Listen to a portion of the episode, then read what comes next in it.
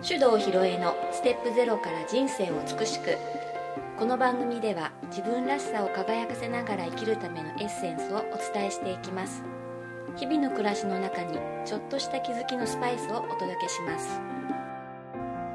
こんにちは。ネイチャー理論マスターコーチの手動ひろえです。さて今日はですねいつもと趣向を変えましてえー、ゲストに来ていただいてお話を聞く回ですけれども、えーと、今回のゲストは、えー、札幌からねわざわざ広尾まで今回来ていただきました伊部佳代さんです。よろしくお願いします。よろしくお願いします。はい佳代ちゃんと呼んでるのでね。あ佳代ちゃんもあの普通に広市でいいですので。はい。ちょっと佳代ちゃんのことを紹介すると佳代ちゃんと知り合ったのはまだ2か月ぐらい前ですかね。そうですね。うん、あのえっ、ー、と札幌のね同じくネイチャー理論の仲間ですけども、あのしおちゃんが塩谷隆治さんがやっているブリス3というスペースで、えー、知り合ったんですけども、えーと、かよちゃん今はお仕事的には、まあ、ピアノの先生っていうとちょっと違うかななのかな。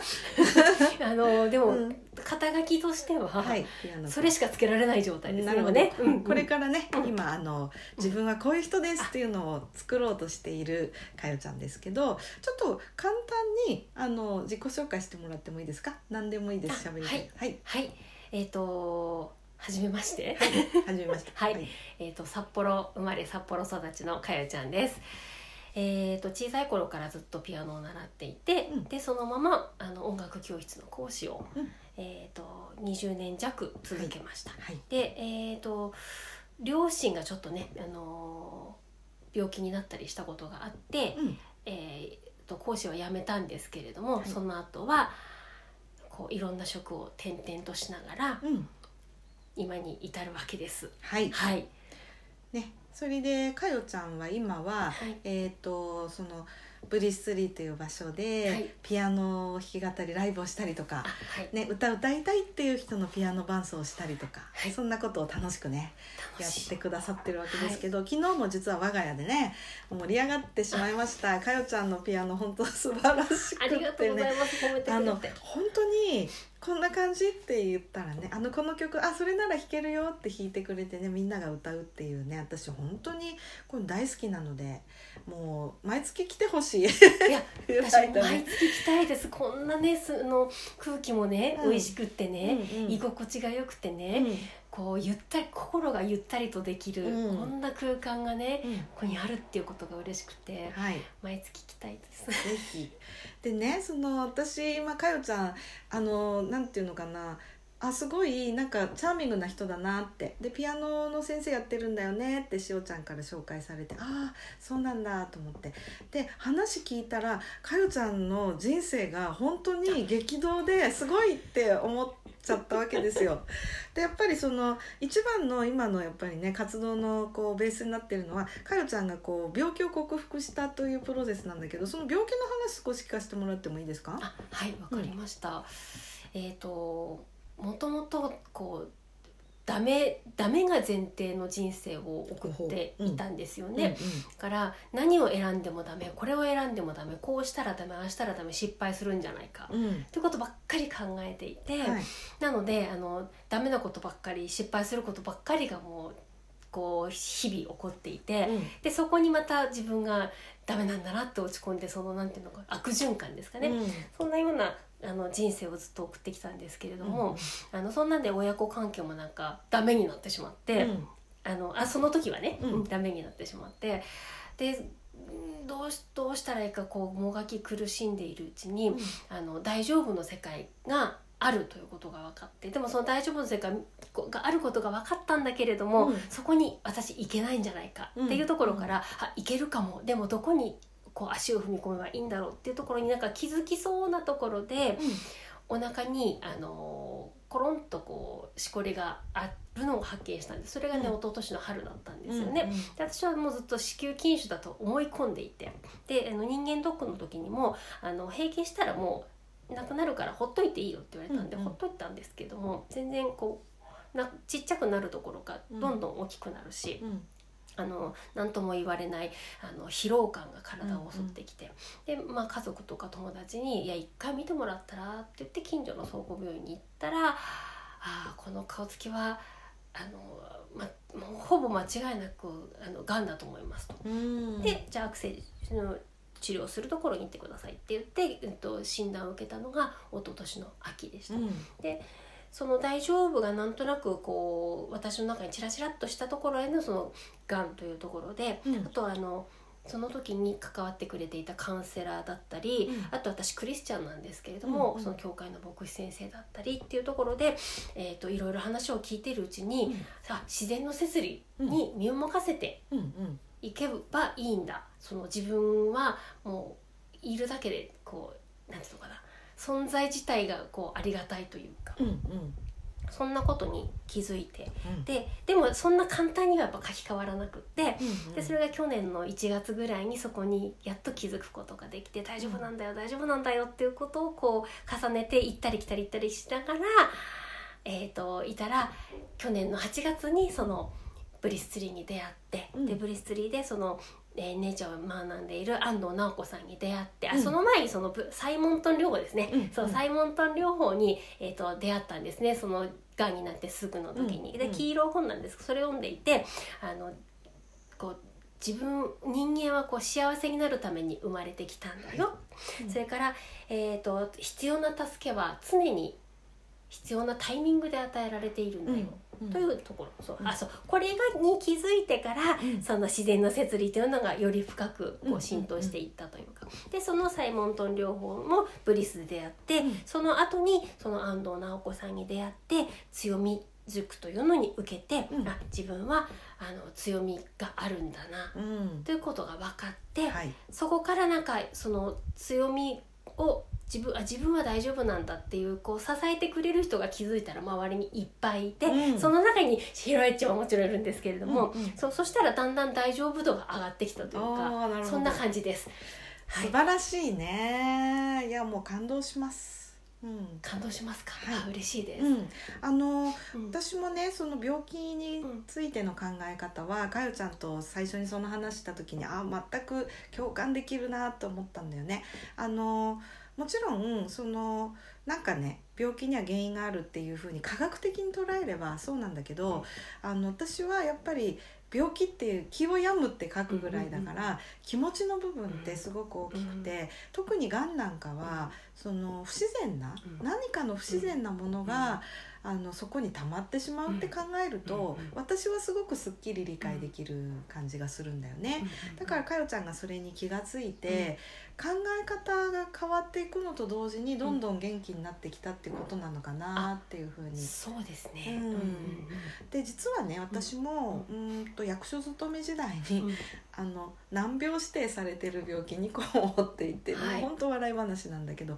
難病っていうのもこれ原因不明ってやつでしょ、うんうん、だから対症療法しか、まあ、ないわけですよ、うん、でもやっぱり薬飲むと具合悪くなっちゃうし、うん、なんか忙しくなると症状悪化するしみたいな感じで苦しんでたんだけど、今は何も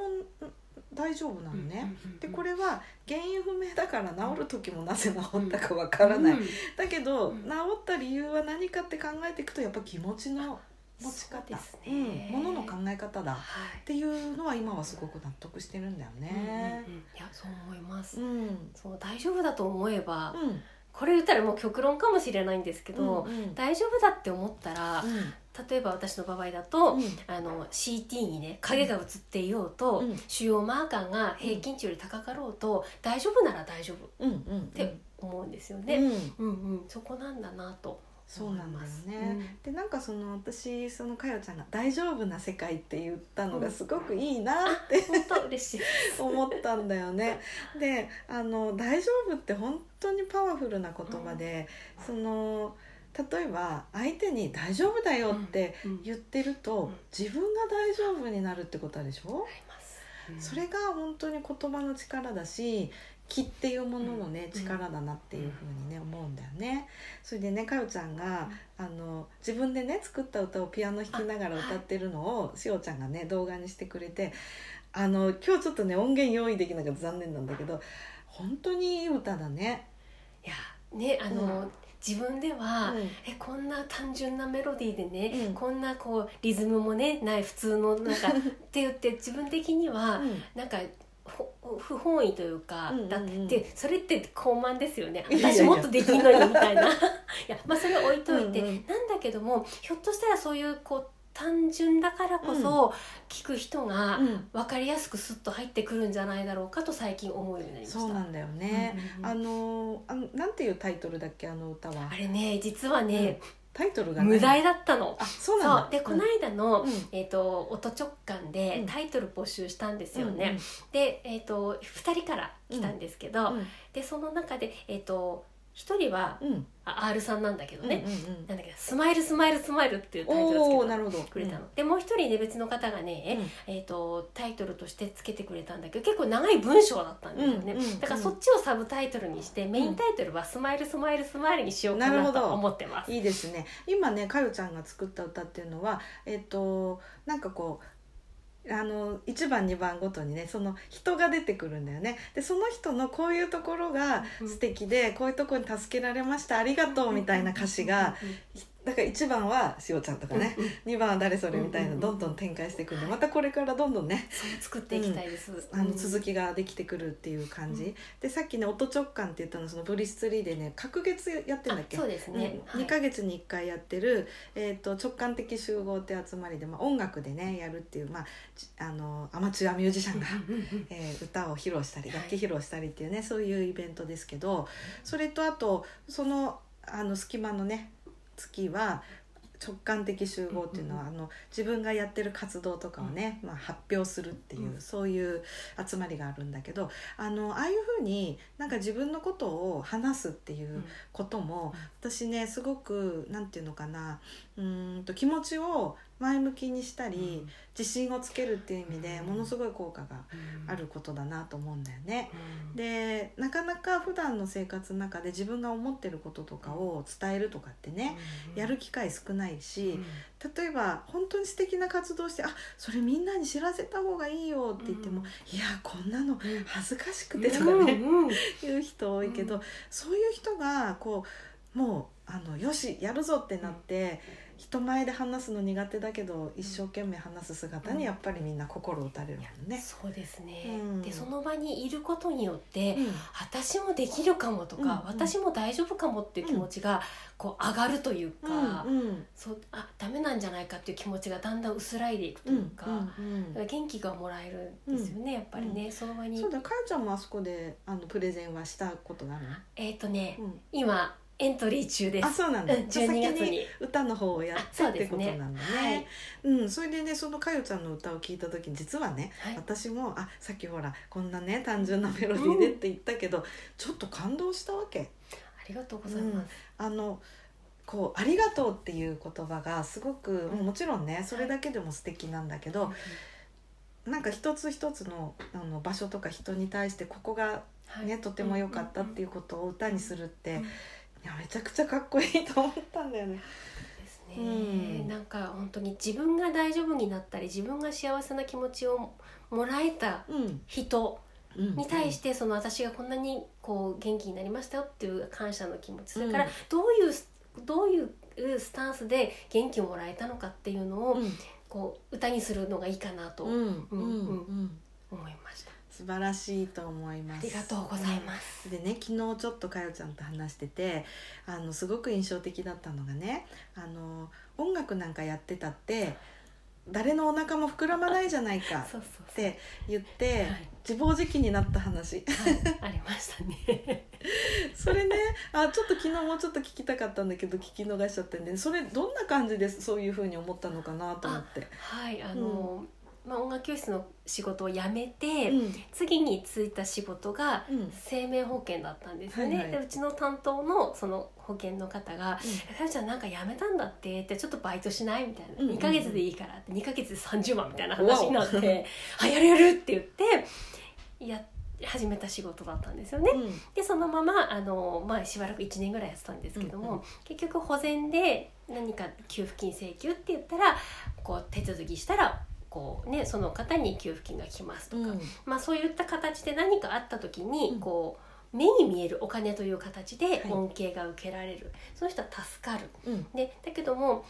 こう自分はもうその時はダメダメダメ思考だったから、うん。あの自分がそのやってきた音楽教室の仕事ってこう音楽を教えるってそんな形になるわけでもないし、うん、そもそもひょっとしたらその私が教えてることがその人にとって迷惑だったんじゃないかとかねそんな風にも思うようになったら、うんうん、あなんとこう独りよがりでね、うん、こう社会貢献度の低いね、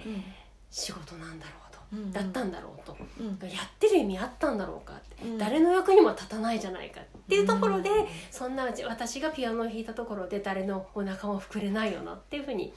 思ったりしたわけですね。でその後介護職の仕事もしてたんですけども、うん、そこでそのピアノを使った利用者さんに対してこうレクリエーションをやったりしてても、うん、でその目の前にいる利用者さんは「ああの歌懐かしかった楽しかったよ」とか「また次回楽しみにしてるね」っていう言葉をかけてくれるんだけれども、それを素直に受け取れなくて「あこれは社交辞令だ。私なんかこんなことやったってなあのちゃんと介護もできないのにねやってる意味がないって思いながら、うんうん、ありがとうございましたって言ってたんですよね。なるほど、うん、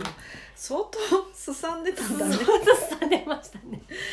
今はねその、まあ、ちょっとそうやって離れてみて、うん、でまたこう戻ってきて、うん、音楽に対する考え方って変わりましたか、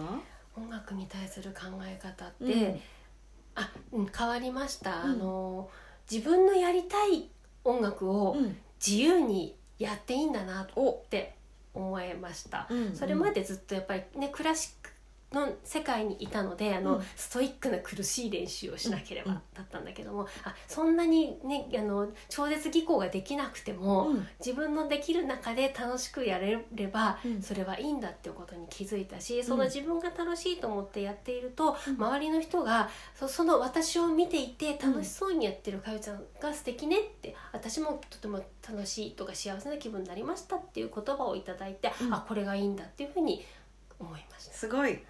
大転換だね。大転換ですね。多分ね私がかよちゃんとすごい通じ合う気がしたのはそういうところが同じだからなんだと思うんだよね。でね私もね前この話別な回で話したかもしれないんだけどピアノ買ったしもう一回ちゃんと練習しようと思って、うん、まあ、友達のピアノ講師の人にレッスンしてもらったの2回ぐらい、うんうん、ちょっと都合合わなくてそれっきりになっちゃったんだけど、うん、あの前から知ってる人なんで、えーと、おしゃべりしながら「じゃあ弾きましょうか」って言ってピアノの前に座って弾き始めたら、うん、その子が何て言ったかっていうと「ひろえさんってピアノに向かうと突然真面目になるんですね」って。え？ってドキッとしたわけ。それでもう私の考え方は何でも OK だしできなくても別に気にすることないし、最初からうまくいかなくてもやりたければやってたらいいじゃないっていうふうに思ってるのに。音楽っていうスイッチに切り替わると、ちゃんとしなきゃになっちゃうわけですよ。苦しいでそれをその彼女は普段ね編み物したりこういう面白い話してくれる人がピアノに座るとどうしてこうなっちゃうのって不思議だったみたいなんだよね。すごく気づきが大きかった、だけどやっぱりかおさん言うように私が楽しそうにやってる姿がいいって言ってもらえるっていうのもあるなっていうのにやっと気がついてきてそれでもまだね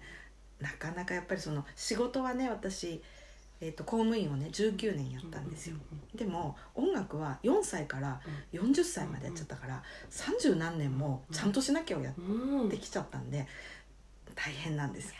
苦しいですよね。ね。でもそういうふうに自分の中にもまだこう思い込みを外したらもっと良くなれる余地があるっていうことに気づくことって、私自身がまあコーチングの仕事にしてるのであのクライアントさんのそういう思い込みを外すっていう時に自分もそれ取り組んでないとなんか説得力がないんで、うん、あまた大きなものを見つけてこれ取り組めるいいテーマだななんて思ってね今やってるのね。でその時にかよちゃんの「ありがとう」の歌を聞いて、はい、こういう歌いいなって思ったらね私もそんなの作っちゃったんだよね。いやすごい素敵だったです。ありがとうございます。うん、うんこれねあちょっと後で編集の時に入れようかな でこれもあの本当にねなんか作りはまだチャッチいおもちゃみたいな感じなんだけども、あのこれねうんと、初めて話す話なんだけど、うんと、あの歌ね作る時、えーとなんか4時ぐらいに目が覚めちゃったの。で今あの広尾町って昆布漁やってるんで昆布干しのお手伝いに時々行くんだけど今日昆布あるんだったら5時半に起きなきゃなって思ってたらパッと目覚めちゃってでたまたま天気悪くてその日は作業がなかったから、うん、もう一回寝ればいいのに、うん、寝ようと思ったらあのメロディーがこう鳴り出しちゃってでこれ書かないと忘れちゃうと思ってたんだけど、うん、私たちね寝る時ね全裸で寝てんのよ。それでね、あの今2階の部屋にあの五選手のメモ帳を置いてるから。2回行かないとってなったら、うん、どうしよう服着て2回行くの面倒だなと思って全裸で駆け上がってきて書いたっていう。すごい。爆笑。すごいですね。笑っちゃうよね。それで書いてあよかった、これで忘れないって思ってもう一回寝たって、で起きてから歌詞書いて録音して半日でできたんだよね。すごい。起きてきたんだ、うん、そう。でもね全裸で書いたメロディーだってことは今初めて言いました。いいですね。エピソード付き。でもそれもなんかねちょっと象徴的でよくあの私の旦那さんのツッチーがコーチングの時に「そんなね隠してないでもマッパになっちゃえばいいんだよ」って「マッパで書きました」みたいな。オチがついちゃった。ですよね。だから本当にね私もなんかかよちゃんの出会いにとても感謝しております。ありがとうございます。私もです、うん、本当に嬉しい。でこれからねそのまあかよちゃんネイチャー理論も今回学んでもらったんですが、これからなんかこうやってみたいこととかこんな風になりたいわっていう野望とかはあったら最後にちょっと聞かせてほしいな。はい。いっぱいあります。おいいね。すごい。はい、まずあのライブ活動をしていきたい、うん。うん、で、えーと、普通のミュージシャンのライブではなくて、うん、自分の生い立ちをこう伝えていきたいん。です私こんなグダグダ人生だったけどこんなふうに大丈夫になったんだよ、はい、を入れを喋りながら、その時そのシーンに合った音楽を一緒に弾き語りしていくスタンスがいいなと思っていて、うん、そしたらその同じようなところで悩んでる人が「うん、あ私だけじゃなかったんだ私も大丈夫かも」って気持ちになってくれたら、すごく嬉しいなと思ってそれをねやっていきたいんですね。うん、でそれもあのできたら北海道飛び出したいと思ってまだ札幌から出てもいないのに。大丈夫今回疲労まできた。そうですね、うん、と思ってます。あとは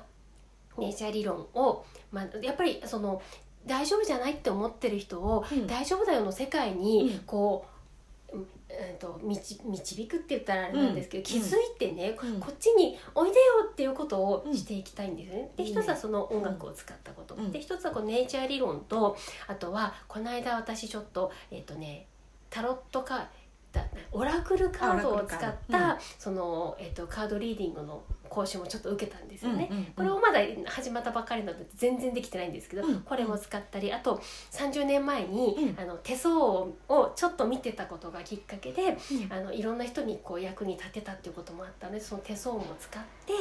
えーと、元気にするこう何かエネルギーをこう振りまいていきたいなと思っているわけです。素晴らしい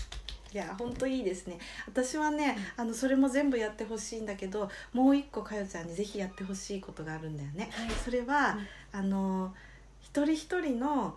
なりたいを叶えるピアノの講師をやってほしい一人一人のなりたいを叶えるピアノの講師、うん、はい、あのきちっとこう、あのなんていうの？プログラム通りに次この曲ができたら次はこれねっていうのじゃなくて、はい、こんな風にあにピアノ弾いて歌いたいんですとかっていう人をこう教えてあげる先生。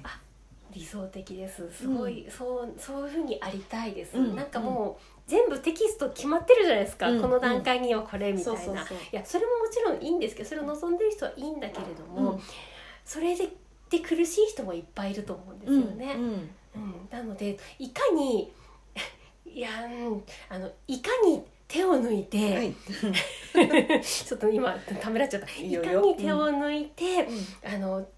楽しく、うん、えー、クオリティを上げるかっていうところをあのお伝えしていきたいです。素晴らしい。それできたら本当にね、うん、みんながハッピーになると思うんだよね、うん、だって全員がすごい演奏家を目指してるわけじゃないからね、うん、でそういうところで手助けになるような、うん、なんていうの先生ともちょっと違うかもしれないね。だからピアノコーチだな。そうです。ピアノコーチ、うん、今度からそう名乗ります、うん、みたいになってくれると私はすごく嬉しいなと思います。なんか形がまた具体的に見えてきました、うん、ヒロエッチのおかげです、嬉しい。ありがとうございます。ってことでねあのかよちゃん。かよちゃんは今ブログとかやってんだっけ？ブログをね、あの始めたところです。いいですね、はい、これからねかよちゃんの活動がそこでどんどん、えー、告知されていくと思いますんで。そうですね。ね、はい、また一緒に楽しいことをぜひやりましょう。とりあえず毎月こっちに来たいです。はい。そうですね、はい、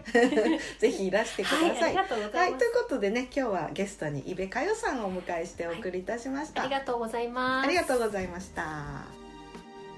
この番組では皆様からのご意見ご質問を募集しております番組ページにあるリクエストフォームからお送りください。たくさんのお便りお待ちしております。